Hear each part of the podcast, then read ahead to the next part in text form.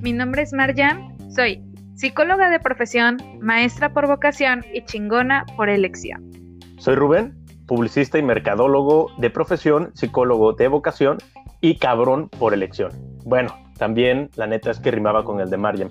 Bienvenidos a un nuevo capítulo de Una chelita ya con Marjan y Rubén.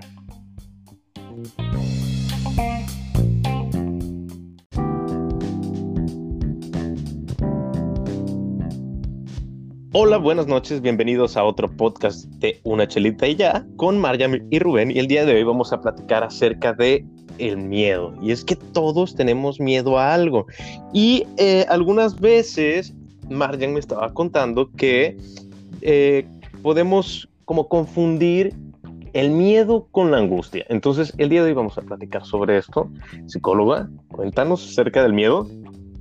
Hola, este, bueno, para empezar me gustaría muchísimo hacerte esta pregunta, Rubén. Ok.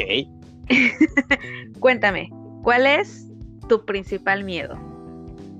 Híjole, la verdad es que de pronto me da un poco de miedo envejecer. Creo que es como muy constante. Me da miedo las cucarachas también y me da un poco de asco. Y me da miedo perder a mi familia. ok, pero a ver, ¿por qué te da miedo envejecer? O sea, ¿cuál es el factor que, dices, ay, es que esto sí me da bastante miedo? Uy, qué excelente pregunta. Como creo que no poder hacer las cosas por mí mismo. Sí, molestar asistencia, eso, eso me asusta de envejecer. O no estar tan saludable. Ah, fíjate que de mis miedos, yo creo que de mis miedos más grandes son morir, este, bueno, no, no morir como tal, pero sí envejecer con Alzheimer y, olvidar todo lo que he hecho o la mayoría de las cosas que he hecho. Eso sí me da bastante miedo.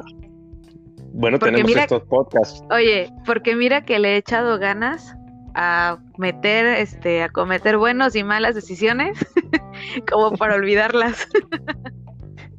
Bueno, la verdad es que sí le hemos echado ganas los dos, pero finalmente tenemos estos podcasts para recordarnos entre nosotros.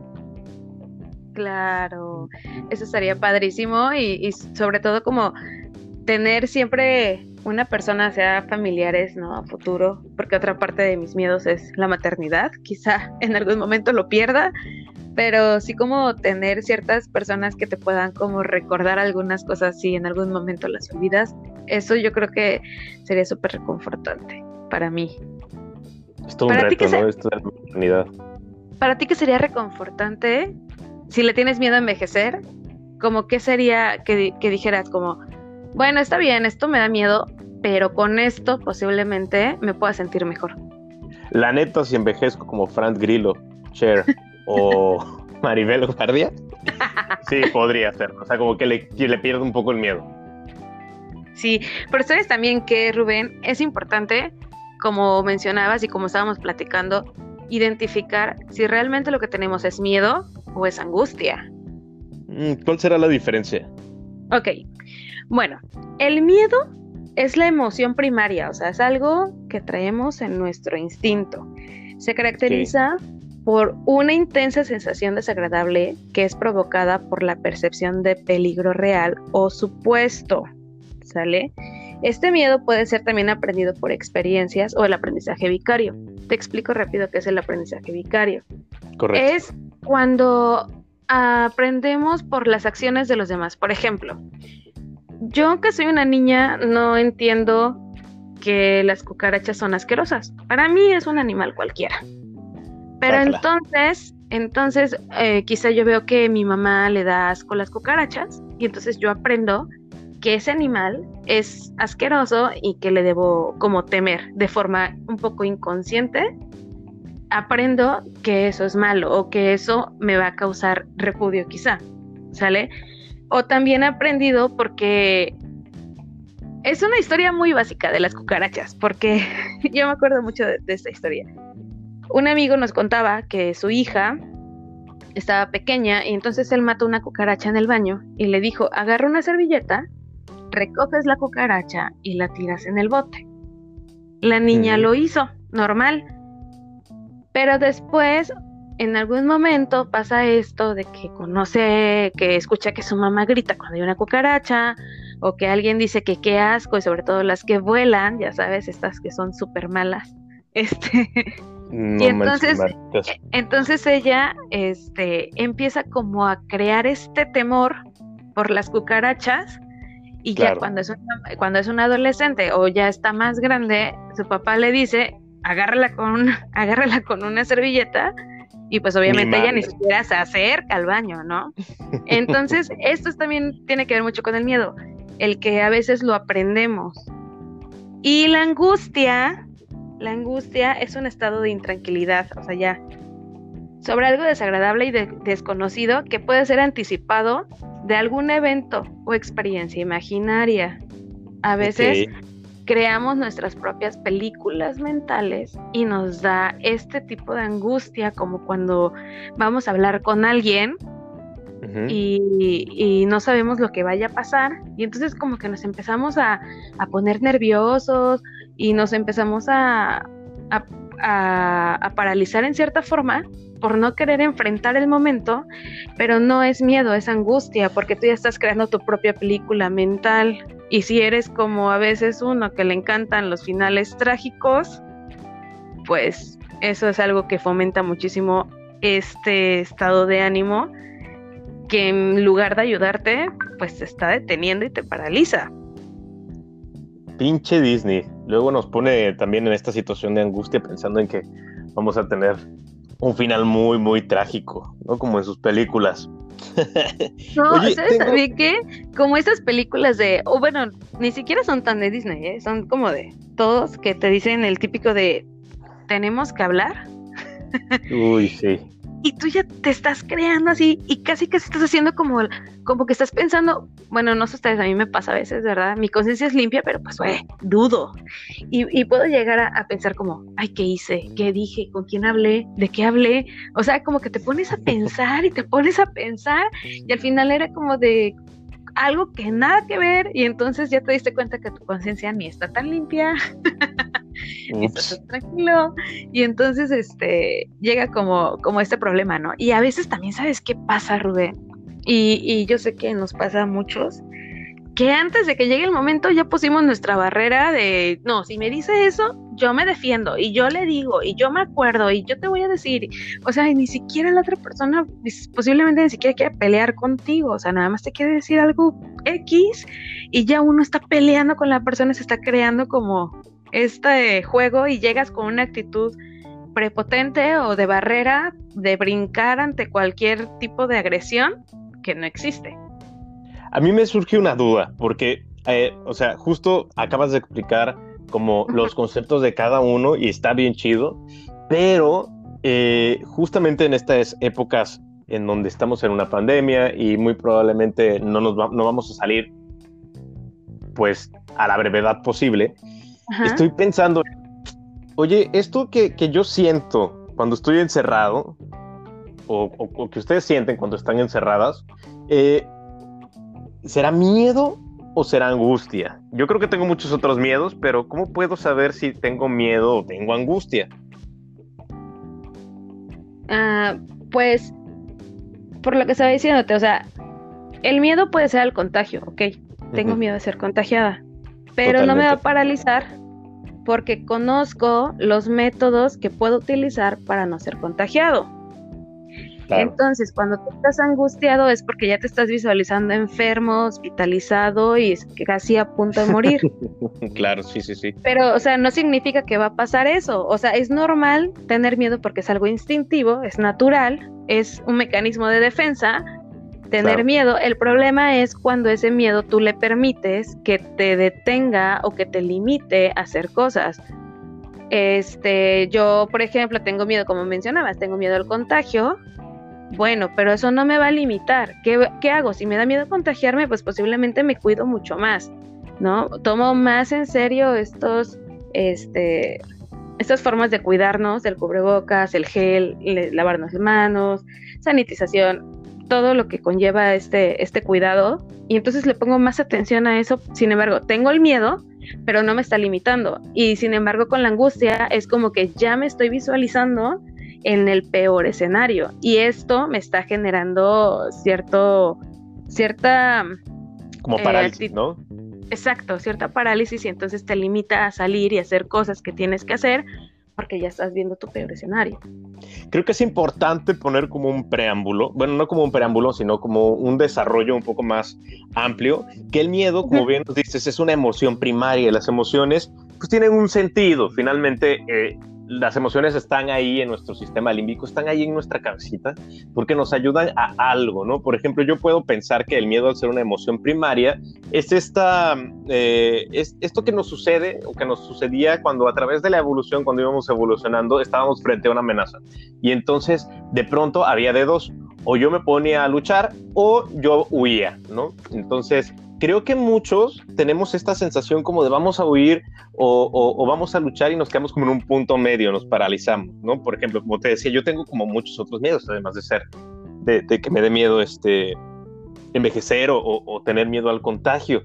Eh, tengo miedo a las cucarachas, por ejemplo, y me quedo paralizado, ¿no? Pero además de eso, también he tenido miedo cuando voy a, tener una entrevista de trabajo, he tenido miedo cuando le voy a hablar a alguien que me gusta, eso me pasa muy, muy seguido. he tenido miedo a estar solito, he tenido miedo a perderte, he tenido miedo a perder a mi familia. Entonces, em, con todo esto, es, creo que es importante desarrollar y entender que el miedo es, es normal y que el miedo eh, es hasta cierto punto útil, ¿no? Entonces, eh, ¿En qué momento nosotros podemos utilizar el miedo a nuestro favor y qué podemos hacer para utilizarlo justamente a nuestro favor? Pues mira, es como esta imagen que a veces anda por ahí en redes sociales que dice, ay, me van a perdonar porque no tengo el autor, pero dice que mm, si tienes miedo, hazlo con miedo. Claro, sí, sí, totalmente. Y a mí me pasó cuando yo me iba a ir a Colombia, este, no conocía a nadie allá, yo no sabía dónde iba a llegar a vivir, dónde iba a llegar a trabajar, pero yo sabía que me quería ir. Entonces, este, obviamente tenía miedo porque era la primera vez que salía del país, no sabía ni a dónde iba a llegar ni con quién. O sea, simplemente tenían contacto con las personas por medio de, de redes. Y este, y sin embargo, te avientas, o sea, es como, chin, tengo un buen de miedo, a ver qué pasa, pero pues ahora sí que me van a perdonar mi francés, pero pues chingue su madre, ¿no? Vámonos, lo que salga. y entonces, a veces estas decisiones están chidas porque te das cuenta de muchas cosas que, que dices, güey, si hubiera tenido miedo y no lo hubiera hecho, todo lo que me hubiera perdido. Pero también hay otras veces que dices, ay, no, porque lo hice, no debí. Y entonces, este, pero igual, todo es un aprendizaje. El chiste es, yo creo que siempre es como tener en cuenta esto, ¿no? El miedo te detiene o te impulsa. Y desde mi punto de vista, yo, o sea, Marjam, el miedo siempre ha sido como atrévete, hazlo. Porque no sabes después de eso, después de Em, de atreverte a hacer las cosas lo que puedes encontrar. Y a veces está muy chido y lo disfrutas bastante. Y aparte, sabes que es como una satisfacción de decir, güey, me atreví, lo hice y me fue súper bien. Y si por alguna cosa me atrevo, lo hago y no me va bien, bueno, me puedo volver a atrever, no lo hago igual, lo hago diferente, pero me sigo atreviendo a hacer las cosas y no me quedo como en esa zona de confort donde todo es tan básico, tan igual, que, no, no, no hay nada que cambies, ¿no? Igual, no satanizo la zona de confort. Digo, hay quienes se sienten cómodos y está bien, pero de vez en cuando, si te atreves a hacer algo diferente, pues también sería padre disfrutarlo, ¿no crees? Estoy totalmente de acuerdo. Algo con lo que, con lo que, quiero compartir con todos nuestros podescuchas es que en alguna ocasión estuvimos platicando como de temas eh, que nos importan a los dos y yo tenía mucho miedo porque me, me, gané una, una, beca y me gané también una eh, carta de aceptación para un posgrado en Australia y me dijiste algo como... Sí. me dijiste algo como todo lo que tú esperas está allá pasando tu miedo. Y creo que esa, que esa frase está como súper, súper poderosa. Yo quiero terminar aquí mi participación de esto, ¿no? Como, segmento, porque quiero dejárselo a nuestros podescuchas, a nuestros podescuchas. Eh, por Marjam, todo lo, que, todo lo que tú estás esperando y todo lo que ustedes están deseando está ahí eh, pasando esa barrera que es, son sus propios miedos. y ya. Sí, nuestras ideas preconcebidas que a veces son quienes nos limitan. Y sí, y de verdad yo fui la primera que, que le aplaudí muchísimo a Rubén. Obviamente, aquí tuve miedo, tuve miedo de que ya no nos íbamos a ver tanto o que ya no íbamos a estar cerca.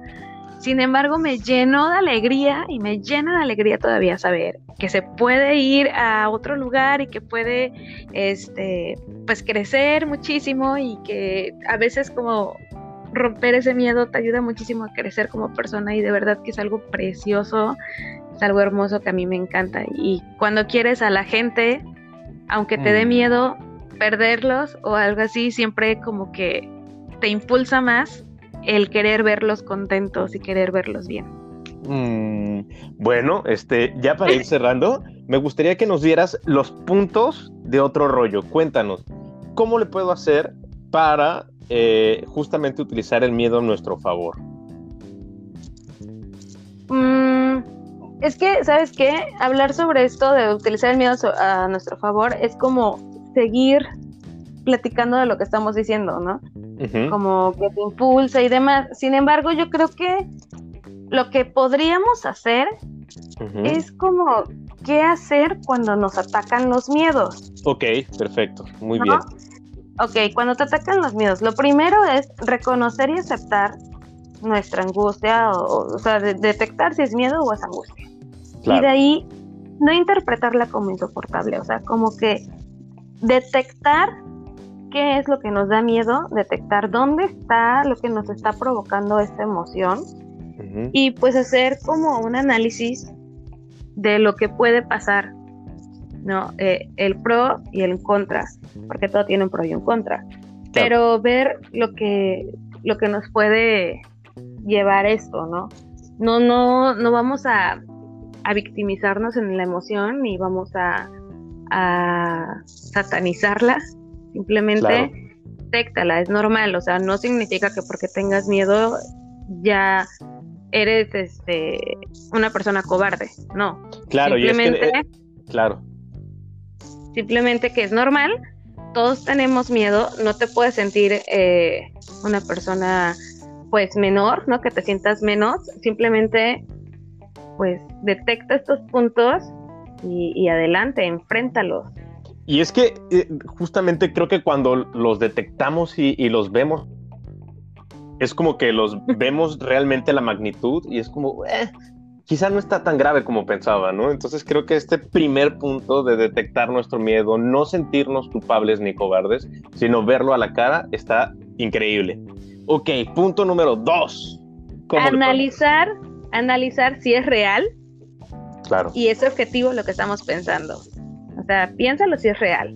Porque como les decía, a veces nosotros nos hacemos las ideas en la cabeza y realmente es algo que no existe, pero ya nosotros creamos esta película fatal, ¿no? Mm, fatality, sí, sí, sí, totalmente. De pronto nosotros, nuestro, nosotros somos nuestros peores jueces y nos empezamos a hacer unas películas tan feas en nuestra cabeza. Entonces creo que es un excelente ejercicio también. El punto número dos está súper chido. Estos ejercicios me están gustando muchísimo.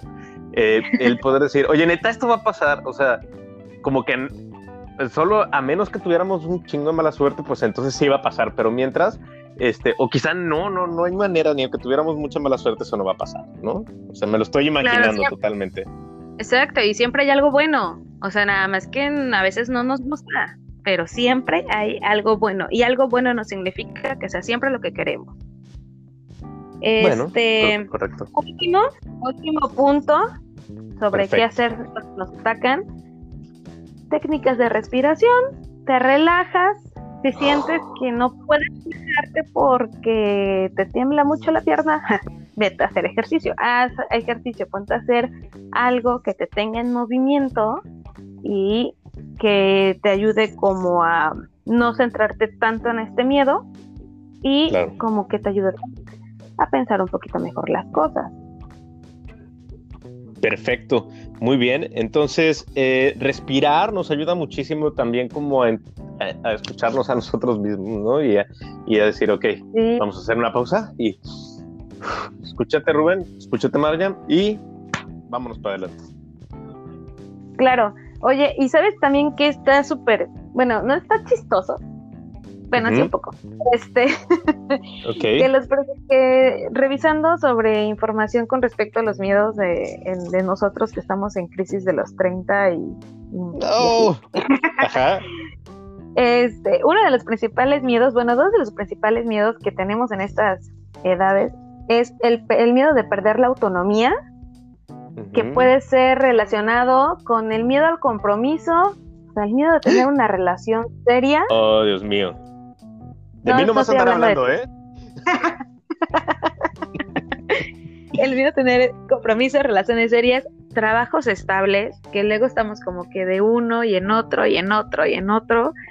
Y el otro miedo que es completamente lo contrario, el miedo a la soledad, donde estás con relaciones que no te ayudan, estás en relaciones que en lugar de hacerte crecer, te están haciendo cada vez más chiquito por miedo del rechazo, por miedo de sentirnos despreciados, este también las amistades, ¿no? A veces estamos con personas que no somos compatibles o que no nos sentimos tan bien, pero porque ellos hacen la fiesta o porque son como populares, tú los visualizas populares, que pues, no, no, la verdad, ¿no?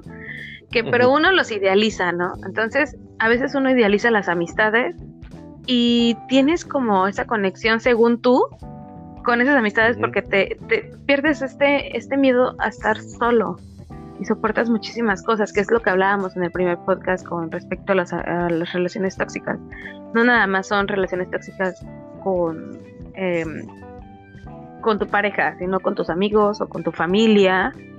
Y esos, esos dos miedos están bien cañones porque están súper, están contrapuestos, sin embargo, son bien comunes.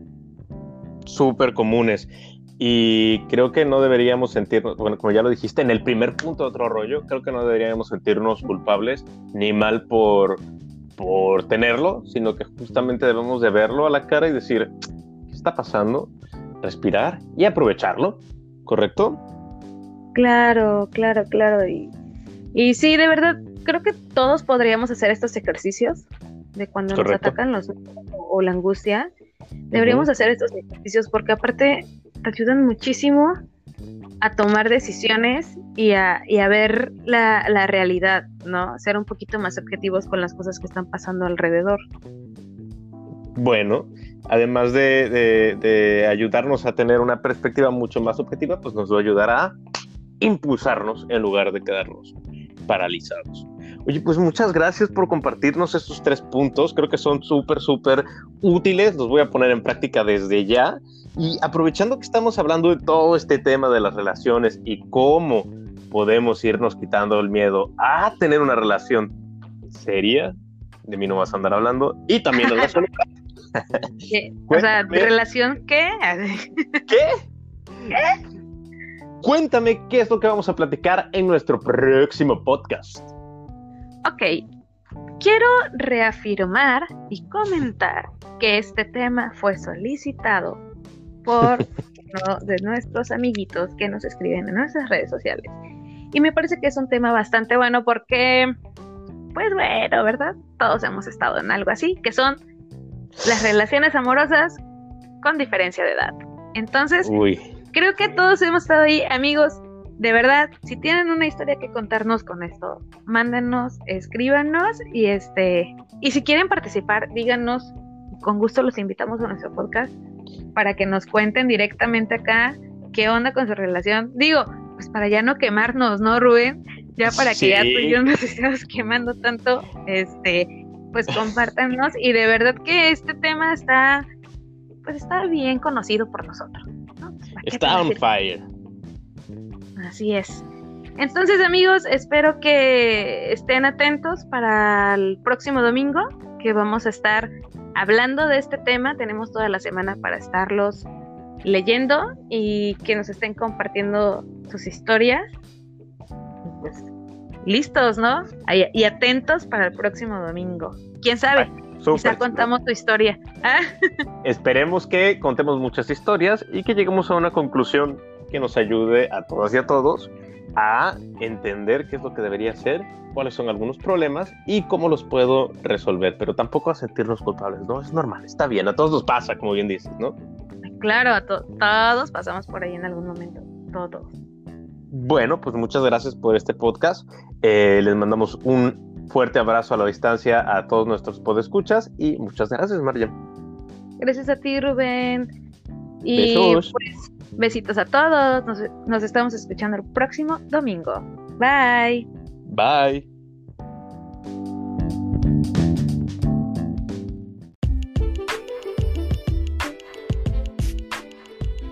No olvides escucharnos el próximo domingo en Una Chelita y ya con Mariam y Rubén.